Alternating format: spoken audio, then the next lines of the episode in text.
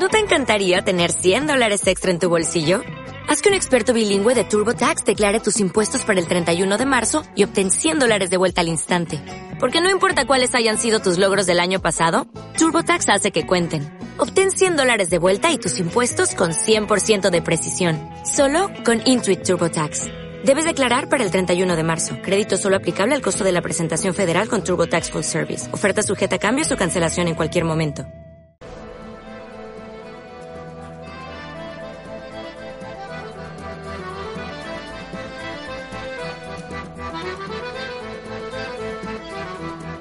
Bueno, ya veis que llevamos toda la semana poniendo el foco en el presente, en el futuro del comercio en Euskadi, conociendo las fortalezas del tejido empresarial de diferentes municipios, sus retos más eh, inmediatos.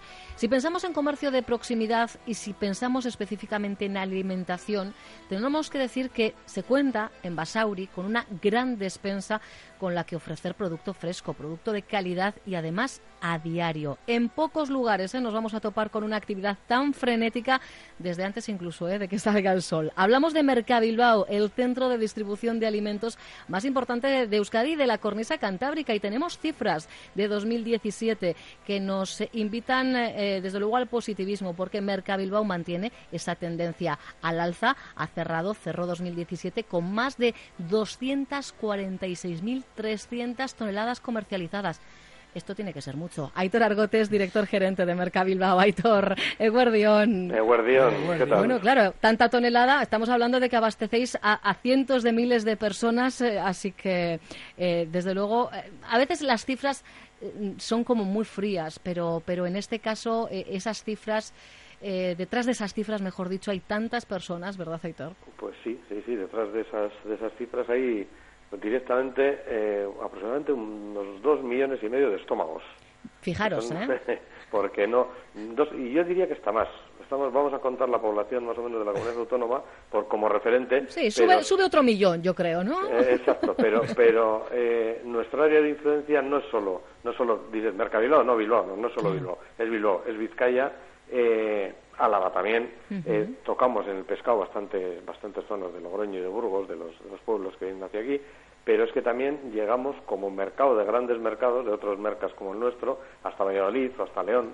Estamos haciendo hoy en día con la logística todo esto es muy fácil. Lleva un camión que lleva no sé qué, aprovecha el viaje y sube no sé cuál. Entonces, eh, al subir la verdura fresca de, Palencia y Valladolid, aprovechamos y bajamos las frutas para ahí, para el día siguiente.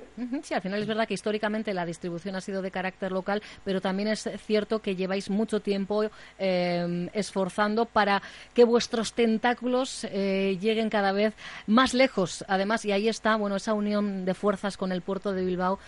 puede dar puede dar a, la, a, a corto medio plazo pues pues pues también pues no sé si beneficios, así podemos hablar ya en términos de beneficios, pero desde luego momentos para, para estar orgullosos del trabajo que se realiza, Hitor.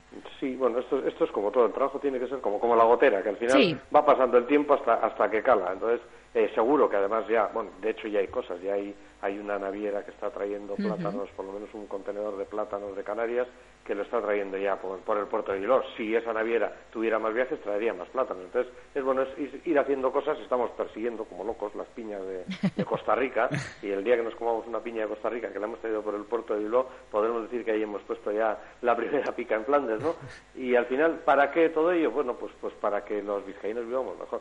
¿Para qué vamos a, para qué vamos a engañarnos? Los vizcaínos, los vascos en general, es todo lo que, toda la actividad económica que consigamos traer a este país, vía puerto con la ayuda de Mercadiló, del conocimiento de los operadores de aquí se produzca la redistribución de esos, de esos productos, bien hacia, hacia, la, hacia Europa, vía Burdeos, que también el Ayuntamiento de Bilbao firma el acuerdo, como eh, hacia, el, hacia el sur del Estado, con, con toda esa logística que tenemos todos los días, pues al final la puesta a disposición es Vizcaya y eso, de cuando yo estudiaba, creo que el reglamento del IVA decía que pagaba impuestos aquí. y hay una cosa que se llama concierto económico, que también tenemos aquí, con lo cual eh, creo que es una, una maravilla que esperemos que nos dure, nos dure muchos años. Y ahora ya le pondremos la guinda, en vez de la guinda al pastel, le pondremos la piña al pastel del concierto. curioso iba a ser, curioso iba a ser, eh, hay que recordar que el año pasado fue el... Eh, cuando se cumplieron los 50 años, digamos, del establecimiento de, la constitución formal de, de, Mercabilbao. Y estas cifras lo que nos vienen a decir es que estamos en una, o se viene manteniendo una tendencia, eh, no sé si decir, de estabilidad y algo más, pero sobre todo estabilidad, que es lo importante. Sí, al final eh, estables, estables somos comer, tenemos que comer todos los días y hasta más de una vez al día. tenemos esa mala costumbre, como dice una compañera. En esta tierra sí. Y ahora lo que tenemos que hacer es innovar, innovar porque están las, las fórmulas, estáis en la Semana del Comercio precisamente, y las fórmulas de comercio están cambiando una auténtica barbaridad. Entonces, el pequeño comercio, que es al final el que, se nutre en Mercadillo, pues tiene que adaptarse, tiene que innovar, o no sé si va a tener que hacer eh, malabares o el pino, porque la cosa se complica con la entrada de, toda la, de todas estas plataformas virtuales eh, y demás, y todo, lo que va por al final por el teléfono móvil, pues eso es algo, algo importante. Entonces hay que adaptarse y tenemos que ir mirando hacia ese futuro. Y en eso es una de las partes que, en las que se basa nuestro plan estratégico. Ahí estamos, Plan Estratégico 2018-2021, que tiene tres ejes fundamentales. Mm, los tres ejes. El, principal es, eh, decías antes, hace 50 años que se constituyó Mercabiló, eh, 50 en, sobre el papel, en actividad son 47 este año. Pues dentro de tres, dentro de 50, se cumplirán los 50 actividades y en ese momento es cuando se acaban todos los contratos eh, que se establecieron aquí. Inicialmente Mercabiló también tenía una duración límite de 50 años, que eso ya lo arreglamos, pero es que ahora tenemos el siguiente, el siguiente arreglo que es todos esos contratos, todas esas 112 empresas que operan en Mercabiló, eh, hay que hay que ver cómo, cómo pueden seguir adelante, los que quieran, los que no, pues lógicamente se retirarán. Y, no es fácil la cosa, porque tú, entre privados eh, te sientas y dices, ¿quieres seguir? Yo quiero que sigas, nos ponemos de acuerdo, firmamos un abrazo y adelante. Pero aquí estamos hablando de, un, de patrimonio público. Con lo cual tenemos que hacer una licitación en toda regla, eh, la gente tiene que concurrir a ella y demás. Y eso no es fácil explicar a quien lleva tantos años en un mismo sitio en sus instalaciones, que las, que las asume como propias, que no son, no son propias, tienen una concesión, pero hay que ir cambiando ese, ese chip, acostumbrándonos y que nos, que nos quede una licitación bonita para que se pueda, eh, podamos perpetuar esta actividad y mejorar esta actividad en el futuro. Entonces, la primera, la parte, los ejes del eje, el primer eje estratégico, el clave, iría en ese sentido, en, buscar las fórmulas de acomodar las instalaciones de este mercado y los contratos de este mercado para poderle dar vida, vida futura. Luego, a partir de ahí ya vienen los objetivos eh, ligados con el negocio, que es lo que hablaba antes, analizar ya eh, hacia dónde van las tendencias de futuro, la virtualización, la digitalización de los mercados y demás, para eh, ofrecer las posibilidades, las instalaciones que ofrezcan las posibilidades a los operadores que trabajen en esas, y luego el tercer eje, que es el, eje de apoyo, el eje de servicio, es decir, para mover todo lo anterior, ¿qué necesitamos? Pues trabajar con calidad, estamos montando una escuela de formación para que eh, se puedan formar aquí gente que trabaje en el comercio, en el pequeño comercio y en la gran distribución, pero que se puedan formar en pescadería, en carnicería, para hacer los relevos generacionales en el comercio, y todo ese tipo de cosas. Eso es lo que, lo que estamos planteando en ese plan estratégico. Como todo plan, hay que hacerlo para luego romperlo y mejorarlo. Uy, cuando esa escuela de formación eh, esté ya eh, funcionando a pleno rendimiento, ahí tenemos una pie de calle maravilloso para enviar a nuestra compañera Lucía Egurbide y que nos cuente qué es lo que se cuece eh, en un lugar en el que decíamos, en pocos sitios veréis tanto movimiento desde primera hora de, la mañana, como decíamos antes de que salga el sol, pero es que es una maravilla